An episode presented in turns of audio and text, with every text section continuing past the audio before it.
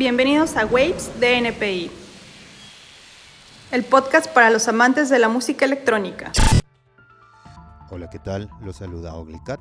Bienvenidos a un episodio más de Waves, el podcast de NPI Label. Para esta semana tenemos un gran invitado, alguien con mucha experiencia dentro de la escena internacional, está firmado en uno de los labels más importantes y reconocidos de Dinamarca. Estoy hablando de Josie Telch, que nos va a estar hablando acerca de todo el material que produjo en este tiempo de encierro, qué pasó con sus giras y demás detalles de su trabajo dentro del estudio. Así que sin más preámbulos comenzamos.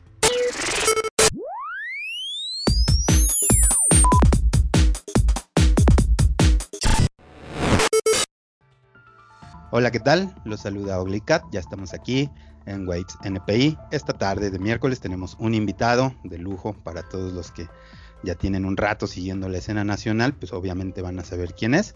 Él es Josie Telch de la Ciudad de México y bueno, pues bienvenido Josie, ¿cómo estás? Eh, ¿Qué tal todo el mundo? ¿Qué tal Fidel? Muchas gracias. Eh, muy bien, eh, contento de estar aquí con, contigo hoy. Muy bien, oye, pues este, muchas gracias por, por jalarte aquí a platicar con nosotros. Por ahí algunas personas han tenido la inquietud de que te invitáramos y pues qué bueno que ya andas por acá. ¿Cómo va todo? ¿Cómo va la producción? ¿Cómo te ha ido en pandemia?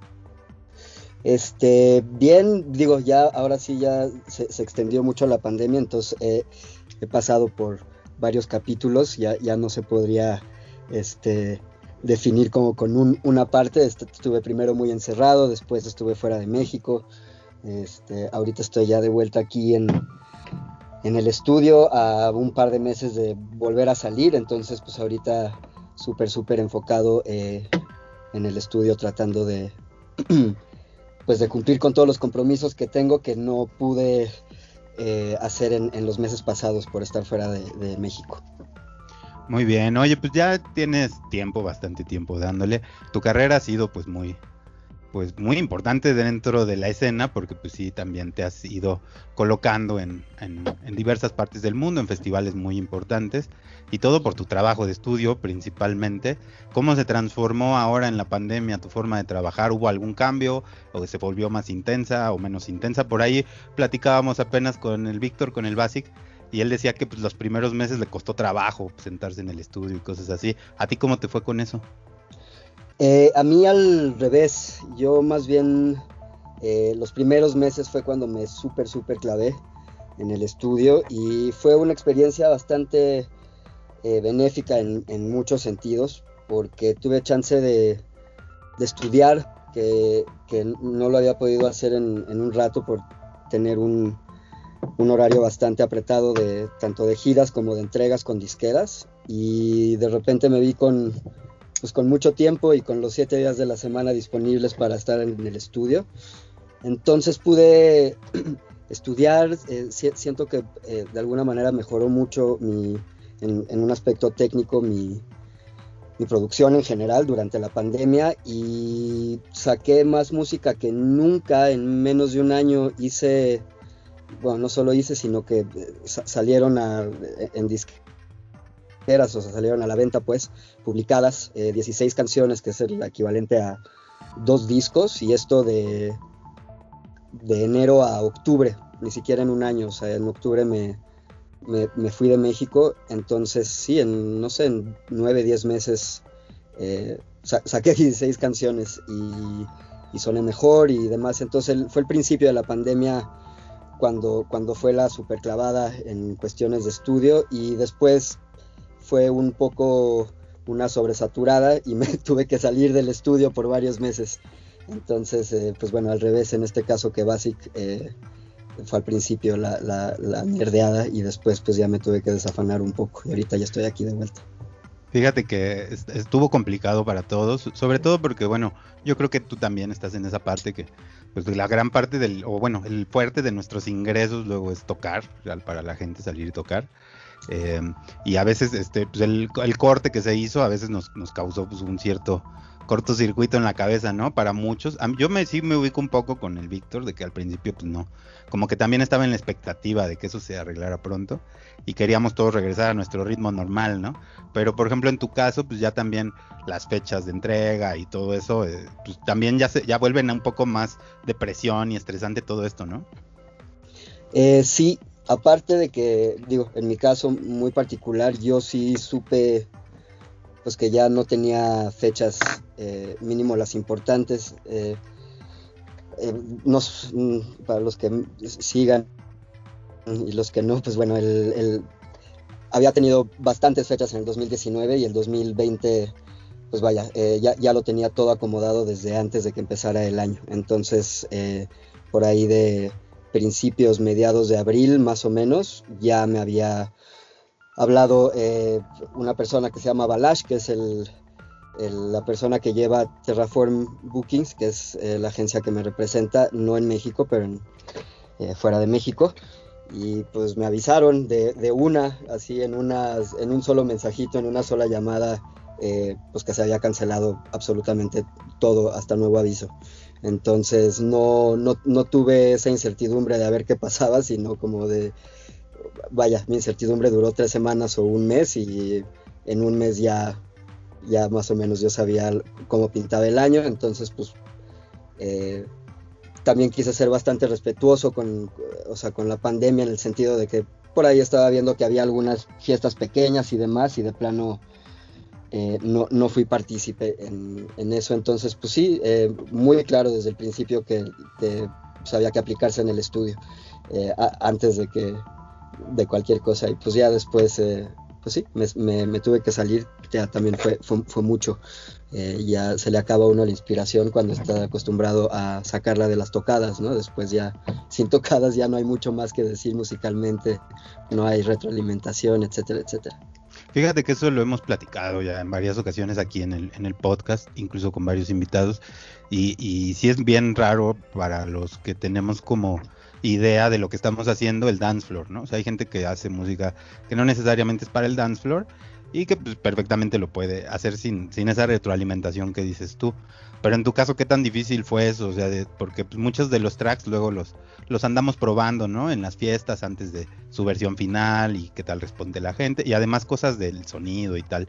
¿Y a ti cómo te fue con eso? De cómo delimitar un track y tus ideas a, a, solo el estudio, sin, sin la retroalimentación del dance floor.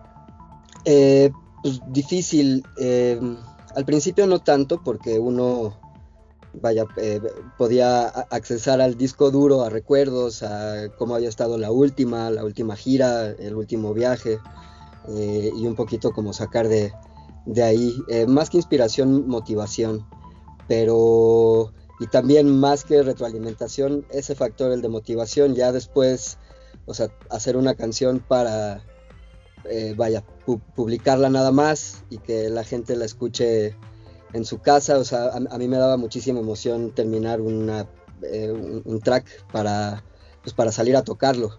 Em, eh, me, gustaba mucho, me gusta mucho esa, como los polos opuestos, ¿no? De estar aquí pues solo en el estudio y, yendo profundo, digo, sin, sin, sonar cursi ni mucho menos, pero pues digo, hacia, hacia adentro para sacar una pieza de música y después eh, pues exponerla y, ver y ver sonrisas o eh, vaya, inclusive oír la música fuerte en un audio y eh, vaya, a mí, me, a mí me, hacía regresar al estudio muy, muy prendido y con ganas y con conclusiones y etcétera, etcétera. Este, y pues sí, cuando se, se acabó eso, pues sí, tuve, tuve unos, unos meses, digo, bastante productivos, pero solo unos meses de, inspiración y de motivación y después sí, tuve que, eh, digo, voltear a otro lado por un momento antes de, volver a sentir la, necesidad de, meterme al estudio y, y, ya, bueno, eh, eh, ahorita estoy en ese proceso, ¿no? Y estoy de vuelta aquí de, clavadazo con, con, varias cosas muy, muy chidas en puerta. Y bueno, también hay que decir lo que sacaste, o sea, más, demasiado material, bueno, demasiado en el buen sentido, ¿no? O sea, que eso es mucho más de lo que un artista en un año terminar. Digo, siempre uno tiene como varios proyectos abiertos y de repente tracks que no avanzan y así, pero pues ese ímpetu de sacar casi dos tracks por mes, además conociendo que, bueno, eh, tu, sonido y, tus producciones pues tienen cierta calidad que no necesariamente se pueden hacer en poco tiempo, ¿no? Entonces sí habla de que te, te clavaste ahí un rato. ¿Y cómo estuvo ese proceso? ¿Qué tan, qué tan cansado era físicamente? O sea, porque pues fue un cambio para ti, ¿no? Eh, sí, fíjate, lo, disfruté mucho. Em, ahorita estaba hablando de, lo chido de las tocadas y, de la motivación, etcétera. Pero también pues bueno, en los últimos años la mayoría de mis tocadas eran, eran fuera de, México y por ende pues estaba yo viviendo como con el horario un poco volteado y, no pasaba más de un mes o mes y medio o a lo mucho dos meses antes de que volviera yo a salir. Entonces pues entre la cansadez, la cruda y, después pues el poco tiempo de estudio presionado para tener que eh, como mencionaste hace ratito, em, pues cumplir con la fecha de entrega o lo que sea antes de volverme a ir, eh, pues igual era un proceso cansado y al principio de la pandemia disfruté muchísimo de, pues de tener todo el día, todos los días para, para, para darle a, a, lo mío sin, sin, presión, aparte digo sin presión mucho como de tener que terminar algo antes de la próxima tocada también, porque eso es importante, ¿no? Siempre uno se está... Eh, pues bueno, tratando de apurar antes de la próxima buena tocada o del, para no perder la oportunidad de oírlo en un buen audio o, pues bueno, como de probar el track. Entonces, este, al principio muy chido, al principio disfruté de mi tiempo y de mi espacio eh, eh, con toda la libertad, pero eh, pues bueno, es una cotidianidad o un que, no estaba yo muy acostumbrado y sí, después de unos meses este, fue, fue demasiado, ¿no? El, el encierro. Me imagino que de lo que menos extrañas es el jet lag, ¿no? esos horarios donde tu sueño está todo cruzado y así. Como que eso es lo que menos se puede extrañar, ¿no? De las giras. Sí, el jet lag está, está fuerte y sí lo llega a, empezar a, padecer uno de, después de un, eh, de un tiempo, de algunas giras. Este, sí, no, no, no es lo más cómodo. Em, y, digo, en mi caso me, sí me tocaron algunas que fueron fuertes, ¿no? Como tocar siete veces en, en 48 horas en una gira, en la última que hice en Australia en noviembre del 2019, unos meses antes de la pandemia, que me tocó, pues sí, en, en 48 horas ir de Tasmania hasta Cairns, o sea, desde el sur hasta el norte, con siete vuelos, siete paradas, siete tocadas y, y, al día, o sea, dos días después, pues ya volando de regreso a, a México, ¿no? Y eh, entonces sí, hay, hay, ese tipo de experiencias, aunque muy agradecido porque pues bueno, fue, fue bueno para mí financieramente y en cuanto a, eh, eh, ¿cómo se dice? Exposure. Eh, em, pues bueno, exposición, sí, exposición. Exposición, disculpa.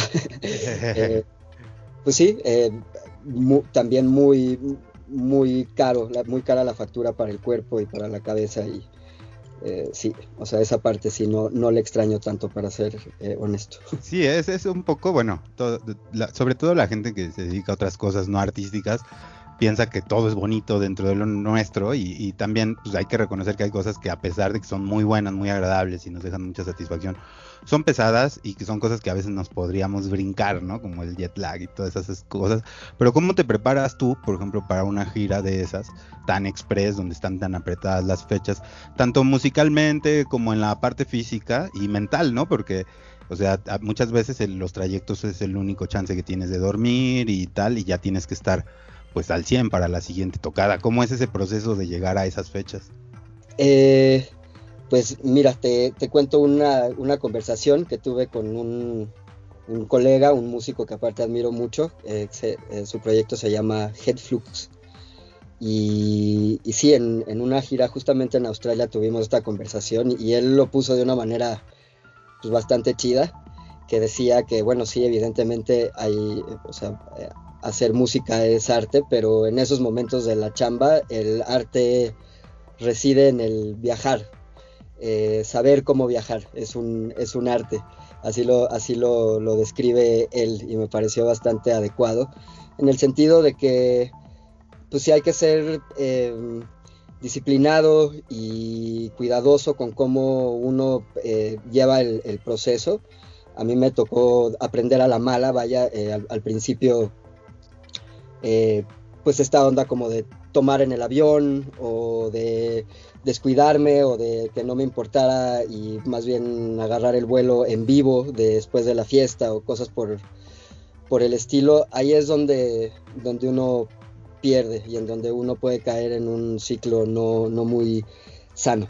Yo como, como lo hacía, es este, me, me, acostumbré mucho a llegar bien temprano al aeropuerto, por ejemplo, para no sentir el estrés y no estar a la, a la carrera y poder caminar en vez de estar apurado, etcétera, etcétera, y subirme al avión tranquilo. Y nuevamente después de, de varias malas experiencias, pues procurar no tomar, este, procurar dormir lo más posible, procurar, estar lo más hidratado, este, y de verdad eso es, este, es vital, em, porque pues llegas sin duda mejor y se maneja mejor el jet lag y aguantas todo mejor y, o sea, em, pues cuando llegas de regreso a la casa no estás tan, tan madreado, ¿no? Tan, tan, porque al final pues físicamente es una, es una madriza, pero también bueno, hay una parte ahí que mucha gente luego no, pues no considera y es la fatiga auditiva, ¿no? Sobre todo cuando tienes tantas fechas juntas y todo eso, de repente, eh, bueno, en mi experiencia alguna vez me pasó que tuve así muchas fechas en un fin de semana y ya la última fecha ya tenía los oídos fatigados y ya también yo ya no tenía como digamos un criterio tan amplio, ¿no? De si estaba eh, tocando lo adecuado o no, que al final pues resultó por la, o sea, pues ya te yo digo que me guié por más por mi experiencia y así, pero ya físicamente ya mis oídos pues ya casi no reconocían de lo bueno de lo malo y así. ¿A ti te, te, ha llegado a suceder? Digo, para empezar, ¿cuántas horas tocaste en esta última girita que me comentas? Y si te llegaste a fatigar. Eh, mira, he sido muy afortunado en el sentido de que eh, no, no, he perdido el, el, oído, pero sí me he llevado algunos eh, sustos eh, fuertes como de visitar al otorrino porque no se me destapan los oídos después de o sea, siento que se, se inflaman los tímpanos con, con, los audífonos y con los decibeles a la hora de tocar y eso combinado con los vuelos en donde hay cambios de presión y todo, sí, sí llegué en algunas ocasiones a, a, tener el oído tapado un par de meses y tener que, que tomar algún medicamento que me dio el otorrino y, este, y pues bueno, afortunadamente he salido de esas, pero pues sí es, eh, vaya, el oído en nuestro caso es la, la, herramienta número uno de trabajo, ¿no? Ni con los mejores monitores o tarjeta de audio del mundo o estudio tratado, eh, pues digo, si uno no escucha, no escucha. Entonces sí, sí es una cuestión ahí como medio de, de terror. Procuro usar eh, tapones. Digo, honestamente no siempre me acuerdo de llevarlos, entonces me he visto muchas veces a, a media fiesta en donde, pues bueno, no eh, me, me, tengo que no acercar tanto a las bocinas o bajarle al monitor o eh, así.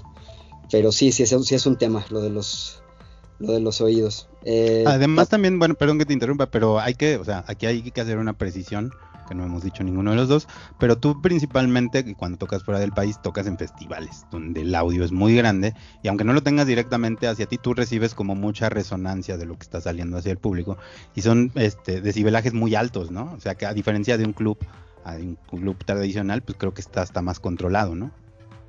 Eh, sí y no, digo, no, no, no quiero eh, no, es algo que sepa eh, como un hecho, ¿no? Pero bueno, yo he estado en situaciones en lugares cerrados, o sea, en, situación de club, en donde, pues bueno, nada más las mismas paredes y, eh, o sea, el rebote que eso implica, eh, pues también, ¿no? Se está, se, está sumando el, la, la, cantidad de señales que estás recibiendo mínimo en los festivales, que están abiertos y que pues las bocinas están direccionadas muchas veces enfrente ya de, de ti, o sea, estás tú fuera de, de, de, de esa primera eh, proyección de las bocinas, y no estás ahí como en la antifase, por así decirlo.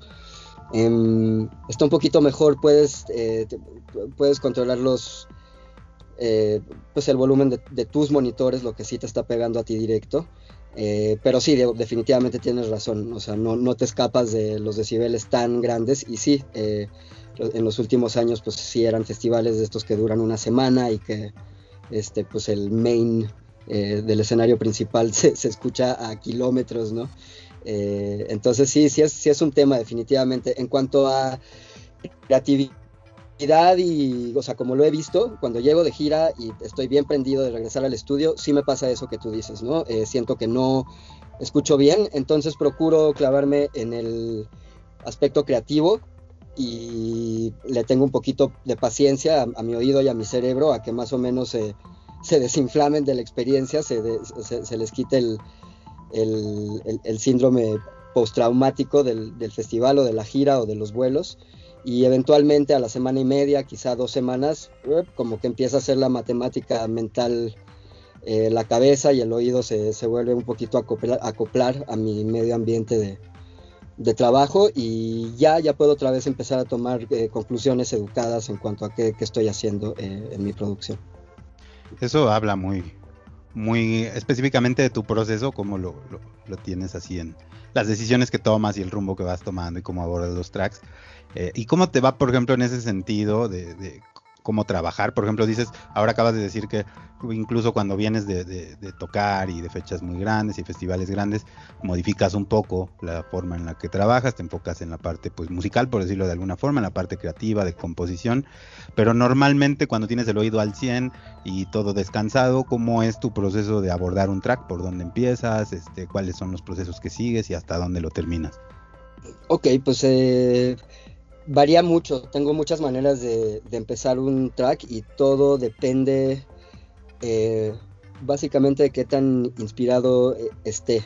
Eh, vaya, yo, esta es mi, fuente número uno de, ingresos y a esto me, me dedico, entonces cuando no estoy inspirado no es factor para no chambear en el estudio, si es día de estudio, ¿no? Digo, tampoco estoy forzando el proceso, ni, mucho menos, pero a lo que quiero llegar en, concreto es este, si estoy inspirado, no voy a desperdiciar ese momento de inspiración en ponerme a, a sacarle sonido a un kick o a una tarola o clavarme como en un proceso de horas de ecualización en donde sé que se me va a viciar el, el oído y voy a perder este momento que es muy, muy preciado, en donde podría estar más bien eh, pues siendo más musical, ¿no?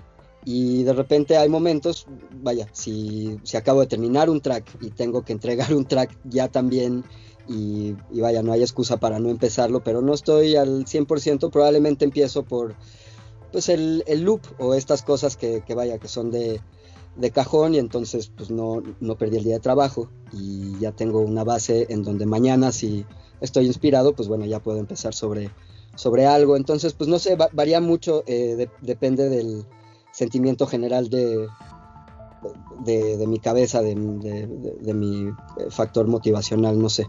Entonces, este, no me, no me limito. Vaya, eh, puede ser de muchas maneras y tengo el proceso bastante claro, entonces no, no, no, me confunde empezar por el principio o por el final, ¿no? Más bien le doy rienda suelta a, a como me esté yo sintiendo.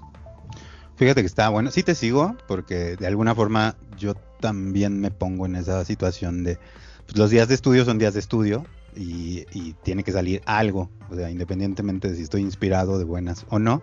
Eh, hay mucha gente que se puede, o sea, que sobre todo los que tienen como una vena muy artística que dejan que fluya todos esos momentos y tal, pero influye mucho las fechas de entrega, ¿no? O sea, sobre todo eh, cuando ya tienes en una compilación donde ya hay fechas muy establecidas, hay otros artistas inmiscuidos también, el, el ingeniero de mastering, cosas así, eh, eso ya también mete cierta presión, ¿no? Entonces sí, sí te sigo bastante en ese, en ese momento de, bueno, pues, o sea, si va a pasar la inspiración, que, que pues, cuando llegue me agarre chambeando, ¿no? Al menos. Sí, es hasta como, hasta como el dicho dice, ¿no? este, pero sí, digo, ojo, tampoco hay que, eh, no, me gusta forzar el proceso, ¿no? Si, si siento que, que, vaya, que no está avanzando nada, o que ese día de, plano no, o que se está viciando el oído, o el proceso, o lo que sea, eh, me relajo, siempre hay otras cosas que hacer y, y, demás, pero... Em, pero sí, es, es, vaya, es una chamba y, como dices, está lo de las fechas de entrega, yo sí tiene, tiene tiempo que no, que no empiezo una canción sin que ya esté, sin que ya tenga, vaya como un destino, ¿no? Entonces, eh, muchas veces ni siquiera hay una fecha de entrega como tal, pero pues sé que depende de mí que, pues el próximo EP, que ya sé en qué disquera va a salir, etcétera, etcétera, pues salga pronto o no. Y como dice, sí hay muchos factores. Eh, por ejemplo, el de los remixes, ¿no? Si quieres hacer un EP que incluye algún remix de algún artista, hay que calcular tu fecha de entrega más los otros dos meses para darle un, un tiempo cómodo de trabajar al otro artista y de ahí, pues bueno, la entrega y de ahí el máster y de ahí... Entonces, pues sí, se puede, se puede aletargar mucho el, eh, pues, la, fecha de, release de algo si, pues sí, si nada más trabajas cuando quieres, ¿no? Claro, y también retrasar, o sea, hay veces que eso suena como muy sencillo, así, ay, sí, bueno, se retrasa una semana en release y, y pues no es tan sencillo en ese sentido de que, digo, hay mucha gente trabajando detrás de todo esto, pero al mismo tiempo se te amontona con el siguiente release o con el siguiente remix o con la siguiente compilación y al final pues ya es una bolita de nieve que vas juntando, ¿no? O sea, no sé si te ha pasado que en algún momento por todo esto se te juntan dos, tres, cuatro, cinco tracks y tienes que darle salida ya por prioridades, ver cuál sale primero y tal ¿Cómo manejas eso tú? Eh, pues dándole, ahorita es el, caso totalmente, ¿no? Eh, vaya, a diferencia del año pasado, que salieron 16 tracks, este, este año he tenido muy poquitos releases porque, como te comentaba, en octubre eh, salí del país y regresé ahorita en marzo y pues bueno, he tenido ahí como algunas situaciones personales de pareja, etcétera, que pues que no he estado tanto en el estudio hasta ahorita recientemente. Eh, igual con todo esto, eh, vaya, he tenido tres o cuatro releases este año que han salido todos con un par de días de diferencia uno del, otro. Entonces así está. Y ahorita las entregas que tengo, eh, la razón por la que estoy en el estudio ahorita, también, vaya, quizás salga de, México en un par de meses y en un par de meses tengo que tener estas cuatro rolas terminadas y entregadas entonces, pues sí, es otro, eh, otro bloque, por así decirlo, ¿no? Y generalmente es así, como que todo, vaya, en la, vida en general luego todo viene en, oleadas, ¿no? Muy bueno o muy malo, cuando hay muchas giras hay también muchas peticiones de, rolas, entonces, o sea, no, no es así como, ah, bueno, ahorita que estoy tocando no hago música, sino más bien, bueno, ahorita que llegue, entre gira y gira le voy a dar y... Entonces también bastante acostumbrado, chamba es chamba y más bien agradecido de que salgan las canciones, aunque sea, eh, vaya, una tras otra o, eh, espaciadas eh, congruentemente durante el año. No, uno es, difícil luego planear esto y más en la pandemia. Entonces, en cuanto a ese tema se, se refiere, pues relajado y nada más fluyendo con cómo la vida presenta la oportunidad, ¿no? Al final de cuentas, pues es un, trabajo como cualquiera y, en todos los trabajos no puedes evitar luego a veces esa parte de la presión, de las fechas y todo. Y tienes que saberlo combinar un poco con, todo lo que implica tu trabajo, que en esta parte, bueno, en este caso es como la parte creativa, la parte artística y así, y que es lo que luego es muy difícil de considerar, ¿no? Porque sobre todo, o sea, la, la música o las artes en general es algo que la gente asocia con algo de esparcimiento, este, así que te llena de otros aspectos pero cuando lo ves como un trabajo, pues se vuelve complicado. Y yo te quería preguntar en ese sentido, así cuando tú andas de gira y tienes fechas de entrega y tal, andas, este, algunas partes del proceso de, producción las haces en, en, el camino, así on the road, así con tu computadora en el aeropuerto, en tu habitación de hotel, o simplemente en el estudio cuando tienes oportunidad y sacas como puedas las cosas. Eh, mira, antes lo hacía solo en el estudio, porque no... Em, no me gustaba trabajar con, audífonos. Y a partir de, pues, de, un año, año y medio que, integré SonarWorks a, mi, mis herramientas de trabajo, eh, pues bueno, SonarWorks tiene eh, pues la, opción de también de ponerle un preset a tus audífonos, ¿no? Entonces, por ejemplo, yo que tengo como la mayoría de la gente que se dedica a esto, los Sennheiser HD25, que pues bueno, tienen una eh, curva de respuesta, pues creo, creo, que tienen un boost ahí de varios decibeles como a 100 Hz, una cosa por el estilo, vaya, con el fin de que se, de que se escuche muy clarito el bombo a la hora de estar tocando en, un antro con, con, ruido externo, no es la mejor herramienta para, para hacer música, ¿no? Porque pues digo, traes ahí una curva de respuesta que no está plana y que no es fidedigna a lo que uno realmente quiere. Eh, a partir de que puse SonarWorks, este, tengo esa libertad y sí, ahorita que, estuve fuera de México, etcétera, la razón por la que he podido sacar estas tres, cuatro rolas, eh, em, es, porque le estuve dando fuera. Entonces sí, ya antes no, ahora sí. ¿Y, qué es lo que alcanzas a trabajar con esa calibración de tus audífonos? ¿Puedes trabajar la parte del mixdown o solo la composición? o ¿Hasta dónde? ¿Tiene límites o no tiene para ti que dices que estás muy acostumbrado a, trabajar con, con monitores? Este, pues resultó ser un, perdón, resultó ser un complemento bastante útil al estudio. Em, hay ciertas cosas que, uno puede escuchar eh, con los audífonos y el SonarWorks, eh, que, en el estudio no, y viceversa. Entonces, eh, pues sí, sí es, sí es una, un, un, resultado bastante bueno el del software este en el sentido de que pues, lo que trabajo en audífonos cuando llego y lo oigo en el estudio, eh, suena igual en el estudio que en, los audífonos, ¿no? Entonces, pues sé que, lo que estoy, la respuesta que me está dando el audífono con el software es bastante buena. Entonces, no iría tan lejos como a decir que podría sacar un mixdown final trabajando en audífonos, pero bastante cerca, o mm, mínimo no siento que perdí un día de trabajo por darle en audífonos y después llegar al estudio y decir, ay, ¿qué hice? No, o sea, ese, eso es el factor que, que logré eliminar con el software. Entonces, pues más bien ya tengo ahora sí que rienda suelta para moverme de estudio a audífonos o de eh, Ciudad de México afuera y poderle dar tranquilamente y después ya llegar al, estudio a, finalizar el mixdown y a tener este, digo, 100% eh, claro que, que lo que dices está bien, ¿no? Digo, tampoco se lo confiaría a todos los audífonos, pero bastante cerca, la verdad.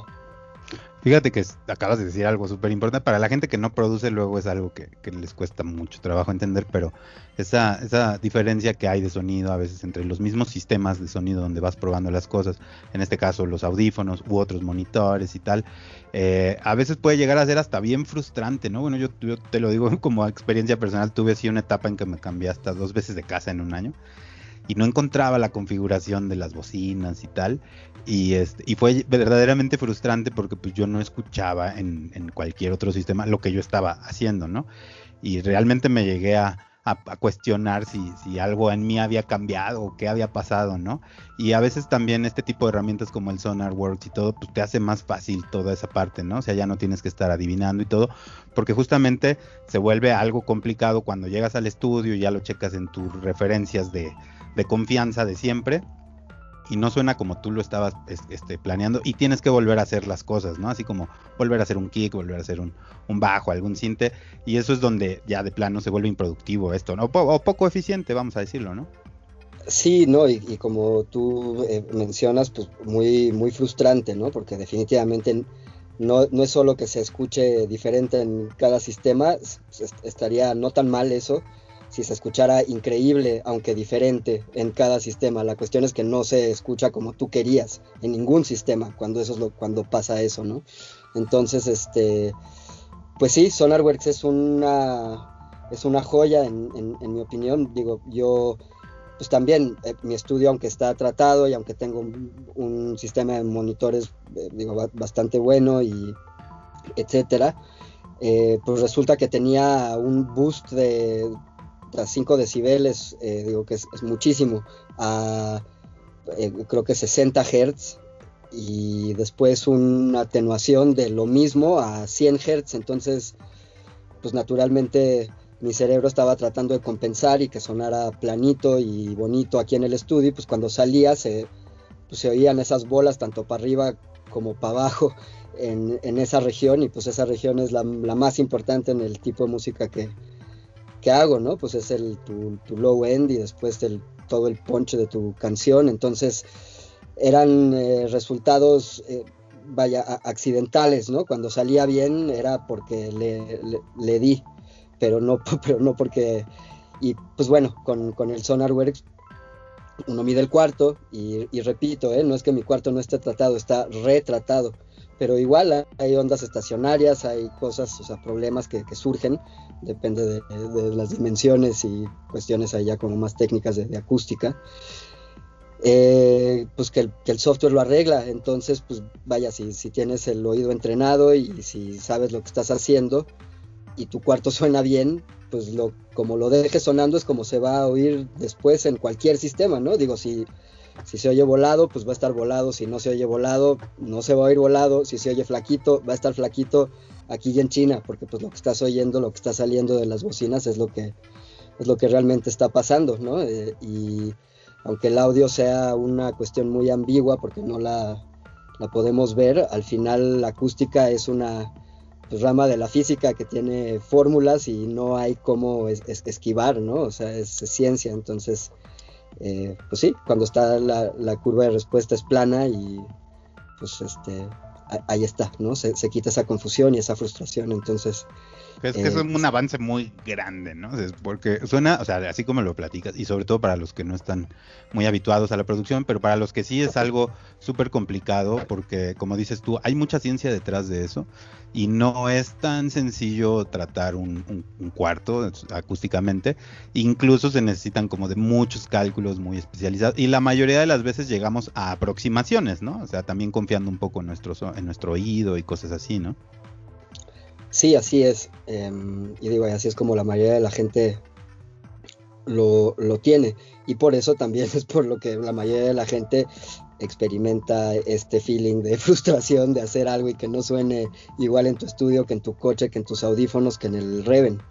Este, y lo que me eh, pasó a mí, que al cambiar de estudio o de configuración de las bocinas en el espacio, eh, todo se me, se me fue el piso totalmente, haz de cuenta, o sea, perdí totalmente la, el pisito que yo sentía seguro en, en cuestiones sonoras, por decirlo de alguna forma, y, y, es incluso el, grado de error, que es lo que dices tú, o sea, ya mentalmente ya tu, tu cerebro ya está acostumbrado a escuchar como ese sesgo y a corregirlo o buscar compensarlo de manera intuitiva, aunque no lo esté percibiendo, ¿no? Sí, no, definitivamente. Yo, eh, vaya, eso es algo que, em, que, cuido mucho que así eh, me, encelo mucho en ese, en ese tema es eh, pues la conclusión de mi cerebro con mi cuarto, con, con mis monitores, ¿no? O sea, vaya, aunque me gustaría vivir en un lugar más paradisiaco que la Ciudad de México, con menos contaminación, o digo, aunque me encanta mi ciudad, no, no, quiero decir eh, lo opuesto. una de las razones por las que no me o sea, por, las que no me he movido o, las que me tienen anclado aquí, es que, pues bueno, llego al estudio y entiendo lo que estoy haciendo, ¿no? Entonces, eh, vaya, con eso me estoy ahorrando de muchos meses de recalculación eh, cerebral, ¿no? Eh, claro, que, también es un poco la forma en que tu, tu cerebro ya empieza a trabajar y lo abordas ya en, los mismos tracks, o sea, en tu forma de trabajar ya tienes considerado ese sesgo y cómo lo vas a corregir y todo. Y ahora no sé si te costó, o sea, o si te pasó lo opuesto, que ahora que ya tienes una referencia más clara, que ya sabes que no hay como hay, este, digamos, una incertidumbre en algunas frecuencias ni nada, que ahora digas, bueno, este, mi cerebro está tratando de compensar algo que ya no está.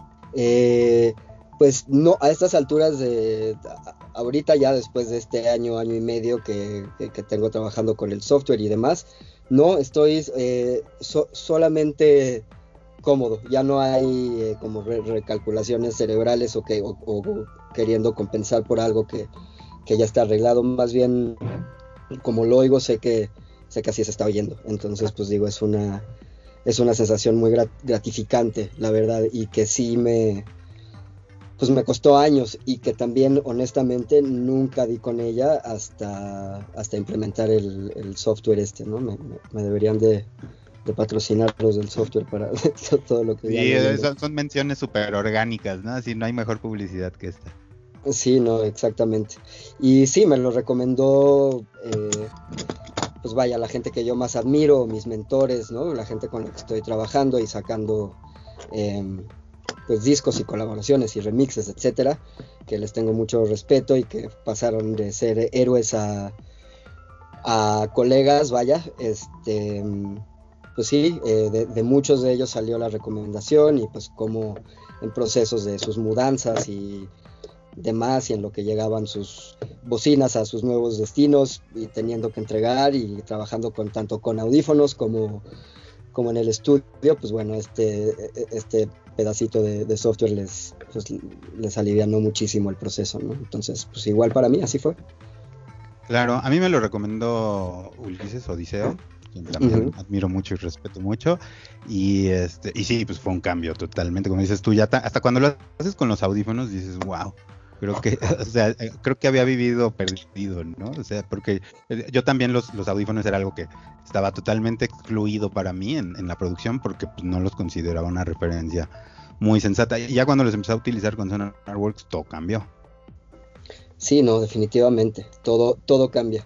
Este, y sí, se oye muy, no muy similar, se oye igual, ¿no? Lo que estás oyendo en audífonos que en el, que en el estudio. Entonces, pues sí, da, da, comodidad. Y pues, y, eso, yo igual que, tú, ¿no? Tenía súper excluido hasta Cruz Cruz, ¿no? Los audífonos en cuanto a, a producción se refiere. Eh, los, los tengo y tengo ese modelo en particular que es como para fiesta, pues para la fiesta, para mis tocadas.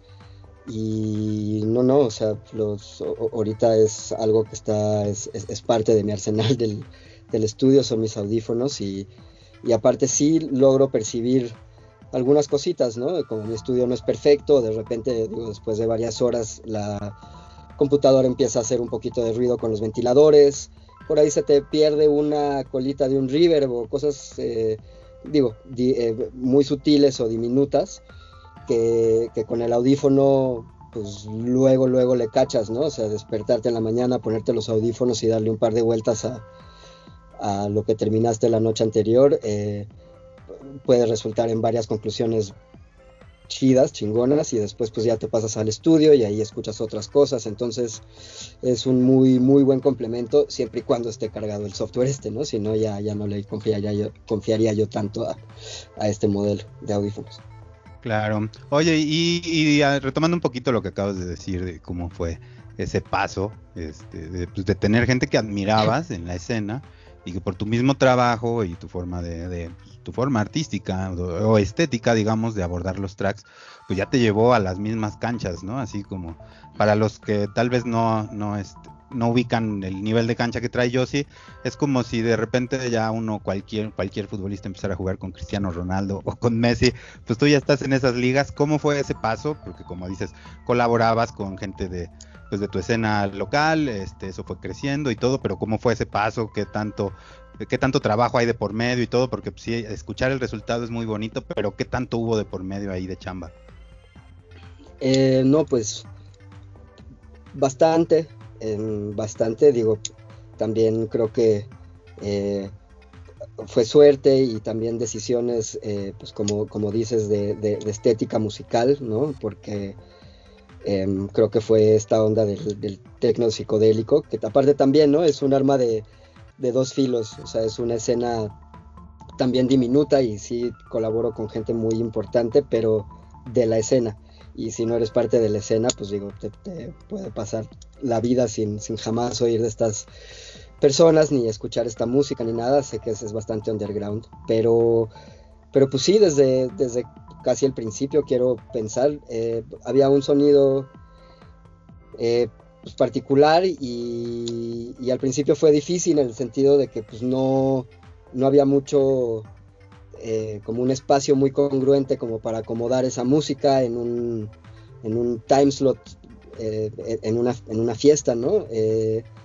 y de repente después de varios años, ¿no? Porque creo que mi primer release fue en el 2008, o sea, ya, ya pasó más de, más de la década, ya van como 12 o 13 años y, muchos tracks.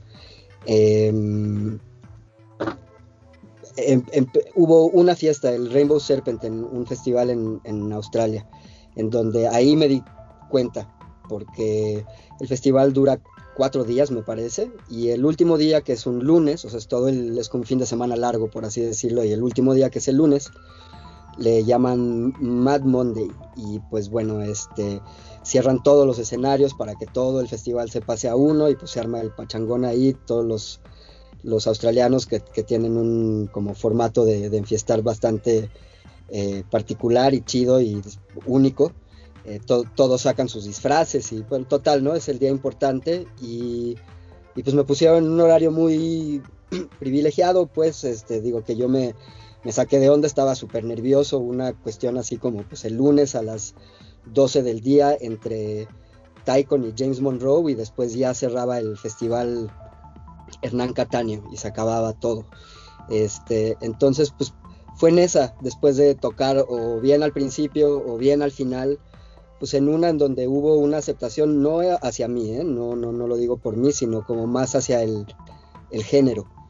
Entonces, pues el género mismo y, ahora sí que pues, manteniéndome un poquito cierto sin estar, eh, vaya, he tenido varios cambios estilísticos en mi estilo de música, pero siempre en la misma línea, ¿no? Como de, tecno psicodélico y como viniendo de la escuela del psychedelic trance, pero a un BPM menor, o sea, ese siempre ha sido el approach este, entonces, pues es, un poco eso, yo siento, lo, que eh, pues, aguantar muchos años y después, este, o sea, como una inversión, ¿no? Porque pues implica no agarrar otras chambas, implica, eh, y pues bueno, al principio obviamente tocar a un nivel mega, mega, mega local y aguantar y aguantar y seguir y seguir y seguir y después algunas tocadas internacionales en donde pues uno se tiene que pagar el vuelo, ¿no? Y hacer este como algunos sacrificios importantes y, pues sí, siento que en este proceso mucha gente o cambia de, género porque como que no está agarrando el suyo y entonces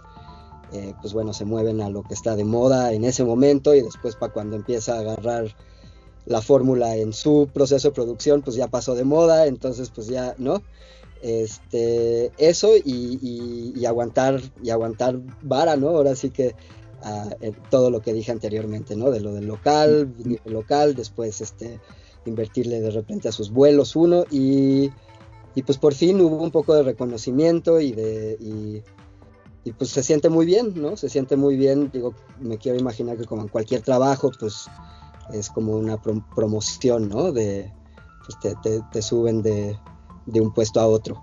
Eh, y es eso, es, nada más una satisfacción a nivel profesional muy, muy chida y, pues también eso hace que, la producción, el nivel de producción también suba, ¿no? Porque te empiezan a dar tips gente que, pues que sabe quizá un poquito más o que, em, pues sí, eh, entonces pues en todos los sentidos es muy gratificante, en todos los sentidos fue una chambota y por ninguna razón ha sido fácil, pero, pero pues eh, estoy contento en ese sentido, ¿no? Y de alguna manera triste también que hubo ese, ese frenote de mano eh, pues por la pandemia, porque pintaban muy bien esto, eh, o sea, lo que ahora ya van a ser dos años, que, que bueno, le, le, tengo fe al 2022, pero, pero sí, ¿no? O sea, fue un parón en seco.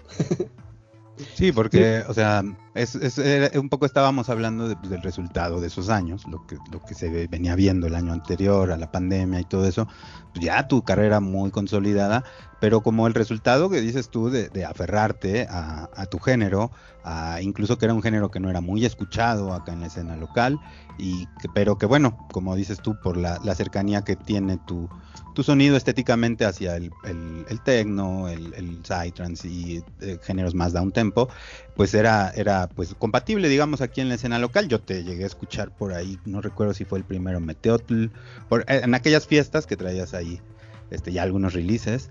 Y, pues sí, se ha visto como, como un poco esa evolución, pero pues justamente a lo que iba es que te aferraste a un proyecto, o sea, bien pudiste y tienes como los medios, digamos, de este, tanto pues en conocimiento, técnica y demás para hacer un proyecto alterno, ¿no? Que pudieras eh, monetizar o capitalizar eh, en el corto plazo, que te permitiera este, seguir con el otro, pero te aferraste a darle al 100 a este hasta ver resultados, ¿no? Eso es algo muy de reconocer en tu caso.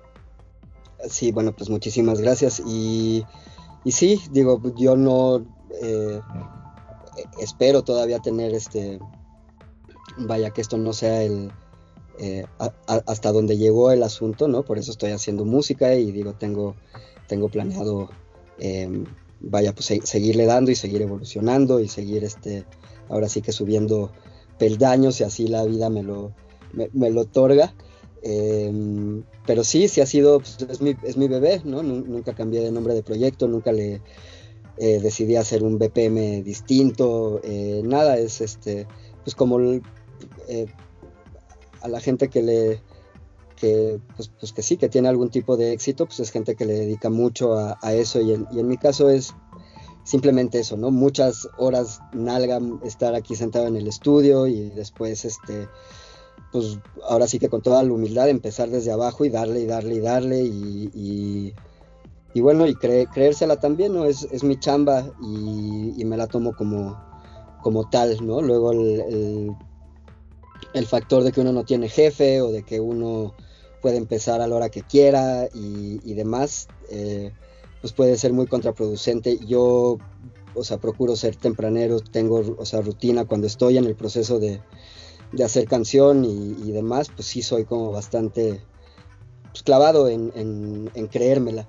Entonces, este, pues sí, siento que no, no, es un caso para nada especial, sino es este es solamente una cuestión lógica, ¿no? Eh, una consecuencia lógica. Si le das, pasa y, y, ya, y como decía, para nada es este, no quiero que este sea el final como del éxito, no, ¿no? O sea, eh, todavía estoy en un proceso de mi carrera en donde, pues vaya, no, no es como que sea la cuestión financiera más cómoda, ¿no? La, pandemia me pegó, no es como que tenía yo todos los ahorros del mundo por, por mi carrera musical, ¿no? Y me gustaría, pues, pues que así sea, ¿no? O sea, entonces eh, estamos en el proceso, todavía estamos ahí como a, medio camino.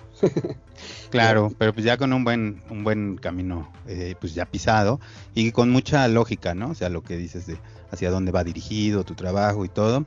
Y bueno, eh, justamente en algún momento yo supongo que te dijiste, bueno, pues voy a estar en Iboga Records, voy a estar en Digital Structures, voy a, o sea, y fue como el caminito a seguir y tal. Ahora que dices, bueno, pues este quiero que eh, mi, mi carrera musical sea redituable a largo plazo y me permita todas esas cosas que tal vez ahora con pandemia se vislumbraron, que no eran tan estables de este negocio, ¿hacia dónde lo orientarías? O sea, sin, sin dejar de lado el proyecto Yossi Telch, que suena a lo que acabamos de describir, pero hacia dónde va orientado, por ahí sabemos que, que también das, das clases, o bueno, auxilias en, en, producción, porque no son necesariamente ahí un cursillo, eh, y, tienes como actividades de ese tipo, también por ahí haces, me parece, mastering, si no me equivoco, este, y cómo, o sea, cómo orientas también el business de la música hacia otros aspectos. Bueno, pues este, clarifico, no, no hago mastering, ¿eh? porque bueno, eh, también tengo esa, esa limitante. Eh, me, me, clavé siempre en la cuestión musical y de producción y el mastering, digo, he, tenido yo chance de, por, por, por, lo mismo de estar trabajando en disqueras grandes y de fuera y demás, pues bueno, me masteriza gente que a eso se dedica, ¿no? Eh, ah, pero mixdown para otras personas si haces o, o, me equivoqué de plano. En algún momento lo, lo, lo hice, pero no, fíjate, o sea, no, no soy tan partidario del, del Ghost Production. este digo, no, no, para nada lo, vería así si alguien me contrata para, para, para mezclar su, su, rola, pero no, fíjate que, vaya, doy, doy clases y me gusta auxiliar de esa manera, dando mi conocimiento, pero, pero no, tiene mucho tiempo que no, no eh, termino la canción de alguien más. Pero bueno, eh, concretamente con la respuesta a tu pregunta, eh, no, no tengo, digo, por ahí puede que haga otro proyecto, ¿no? Este, digo, no, no, no quiero para nada ni, ni dar avances, ni mucho menos porque está solo, o sea, ni siquiera se está gestando ni nada, es un mero pensamiento, no me quiero cerrar a la idea por ahí de algo que sea definitivamente eh, honesto a mi visión musical, pero por ahí un poco más comercial, como te comenté antes, eh, no, no es algo que yo esté en, negación pues de que mi música y de que la escena en la que, de la que formo parte, pues es súper underground y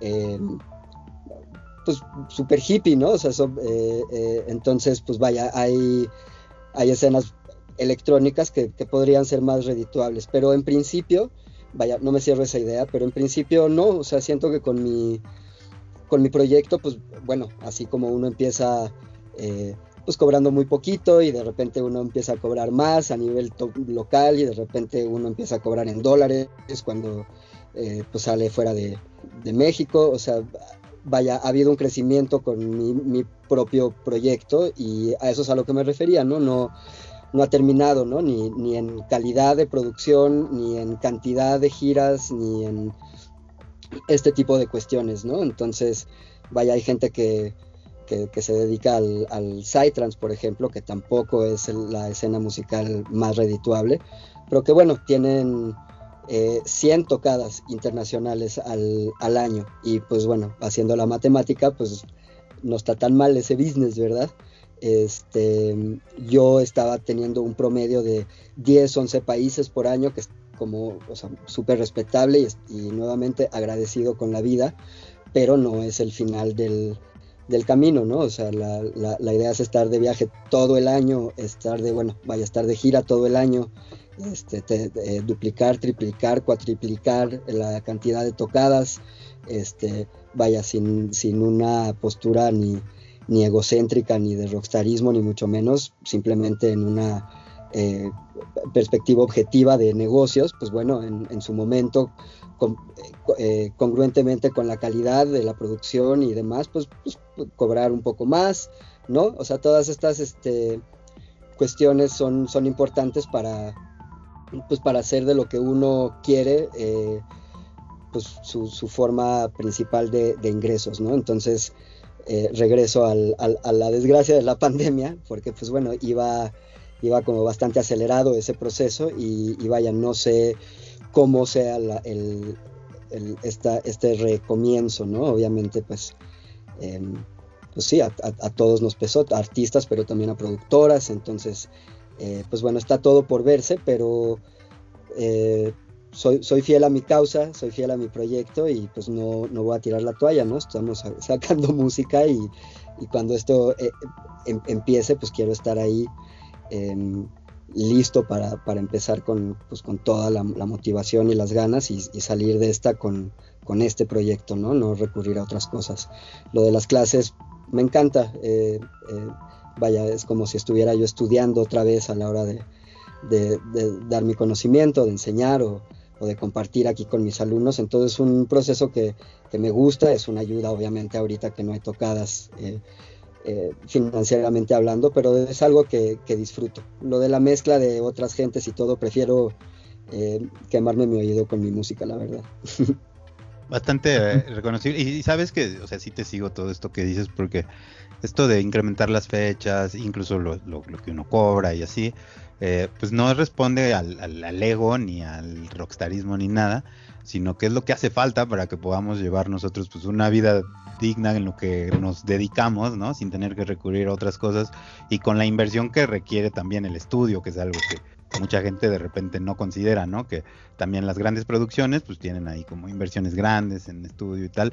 No necesariamente es el caso para nuestra música de todo el tiempo, pero siempre hay que estar como en ese incremento de, calidades técnicas dentro del estudio y pues trabajar mucho es lo único que nos que a lo que podemos aspirar no para poder hacerlo porque pues la, venta de, música y así pues es muy difícil monetizar por ese lado no sí es difícil monetizar eh, ahorita afortunadamente vía eh, Iboga Records em, voy a ser muy poco técnico porque no lo tengo muy claro pero hay em, un, eh, deal, eh, un, contrato ahí como de, publishing, de, publicidad, no sé, en donde vamos a empezar a, recibir por fin eh, regalías y cuestiones ahí como de copyright, de servicios de streaming y de cosas por el estilo, pero es algo que todavía no lo, veo, estamos ahorita en el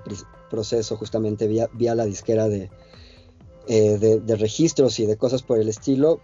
Vamos a ver, eh, yo calculo que, digo, me dará mucho gusto ver algo de dinero de, eso, pero no será una eh, fuente principal de ingreso. Definitivamente, pues digo, por esta era digital y del internet y de, los downloads y de pues, poder bajar un archivo, comprar una vez en Beatport y después correrle ese archivo a todos tus cuates, pues obviamente este, pues las, ventas ya no es en donde uno se, enfoca muchísimo, son las tocadas, ¿no? Entonces, este, eh, sí, es, por ahí y como tú decías, no es en una cuestión eh, eh, egocéntrica, sino tiene que ser correspondiente a, la calidad de la música, pues cuánto se puede dar el lujo de, cobrar uno y, sí, definitivamente no es por, por, otra cosa, sino por vivir una vida eh, pues, pues, cómoda y digna y pues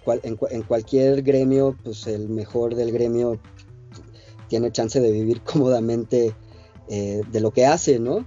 Eh, y, y sí hay, siento que como un estigma de, pues de, que como nosotros, como sean, vivimos muy divertidos porque andamos de fiesta en fiesta, pues nos tenemos que aguantar eh, y, y, no estar muy bien en el lado de la cartera, ¿no? Y pues no, es una chamba, eh, es una chinga, es un, eh, digo, es un privilegio vivir de lo que uno le gusta hacer, pero pues es justamente eso, vivir de lo que uno le gusta hacer, no malvivir de lo que uno le gusta hacer. Entonces, eh, quitado de pena, ¿no? O sea, si, si, si, uno le está echando ganas, si, si uno está eh, sonando mejor que el año pasado y si uno está teniendo más, vaya, logros a nivel profesional, pues se, tiene que ver reflejado también en, en, pues en, en su comodidad eh, financiera, ¿no? Claro, y además algo que, mucha gente piensa y que, tal vez está un poquito alejada de la realidad, es que la vida de festivales y todo eso pues no es tan glamurosa como piensan, es muy desgastante y cosas, o sea, es muy chida, es muy la experiencia y todo, pero físicamente y en cuestión de trabajo es muy desgastante y no es tan glamurosa como piensa la gente, ¿no?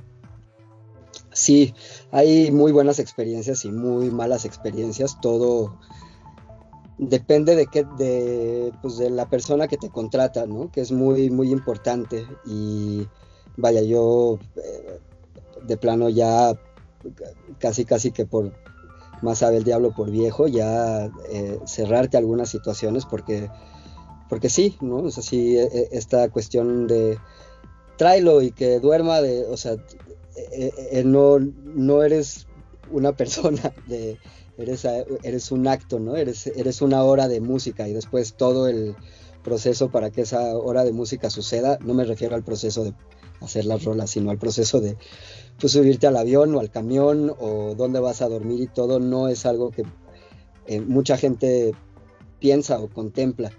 Entonces, este, y después está el caso opuesto, ¿no? Hay gente que, vaya, el, el caso como del DJ que está haciendo una fiesta, entonces pues, se la super sabe, o gente también creo que, tiene que ver mucho con el presupuesto de la producción, pero, pero también te pueden hacer sentir muy bien y, y, vaya que sea una experiencia grata, ¿no? Pero sí, o sea, ir y venir cansa y, y, sí hay muchos factores ahí, ¿no? Eh, yo por ahí vi un, documental que hicieron unos varios DJs, entre ellos Carl Cox y digo gente que como muy muy mainstream y muy muy famosos, en donde vaya, eh, hasta tienen una fundación, ¿no? Como de salva al DJ. Eh, empiezan diciendo, eh, poniendo el clarísimo ejemplo, dicen, no, no es que nos estemos quejando, sabemos que, vaya, no podríamos comparar nuestra chamba con una persona que esté en un congelador cortando carne, ¿no? O, o, sudando la gota gorda en una jornada de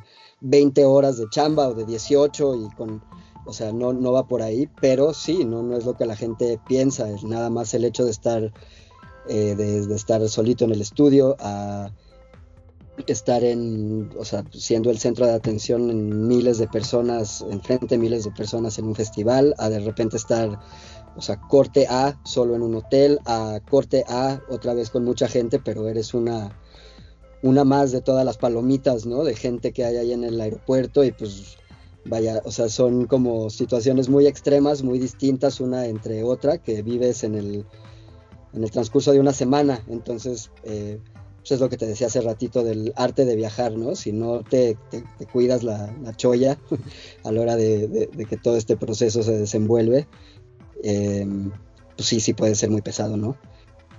Sí, claro, sí, sí, sí este, te sigo totalmente y digo, qué bueno que lo dices para la gente que también piensa que todo esto es miel, pues no, o sea, hay, cosas muy, muy desgastantes aquí que son también bien agradables, bien gratificantes, pero que implican mucho esfuerzo, ¿no?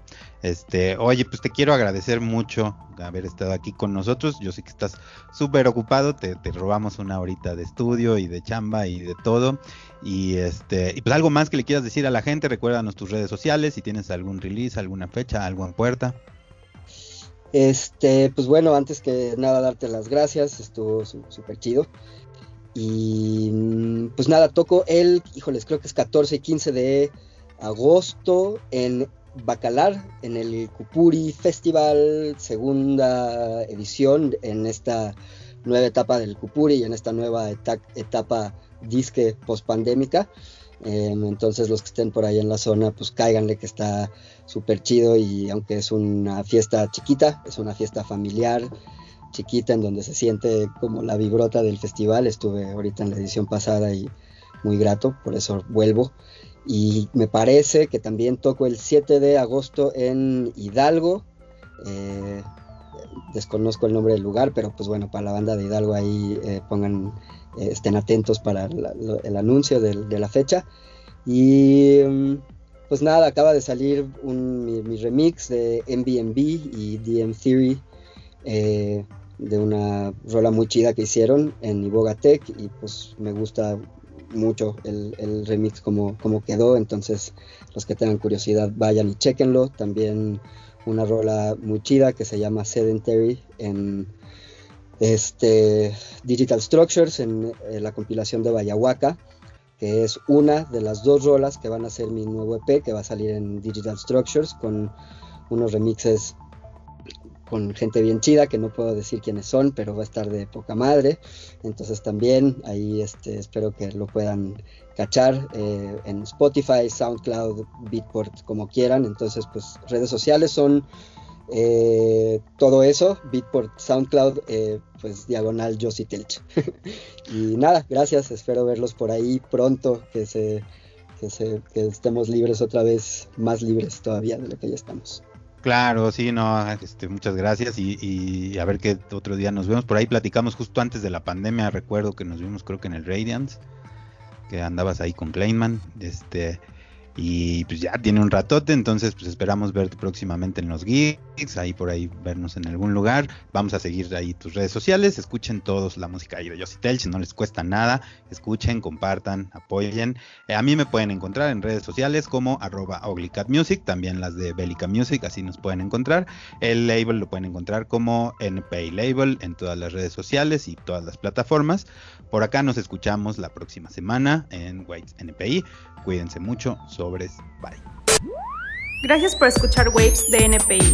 Sintonízanos la próxima semana por minivaltunas.com.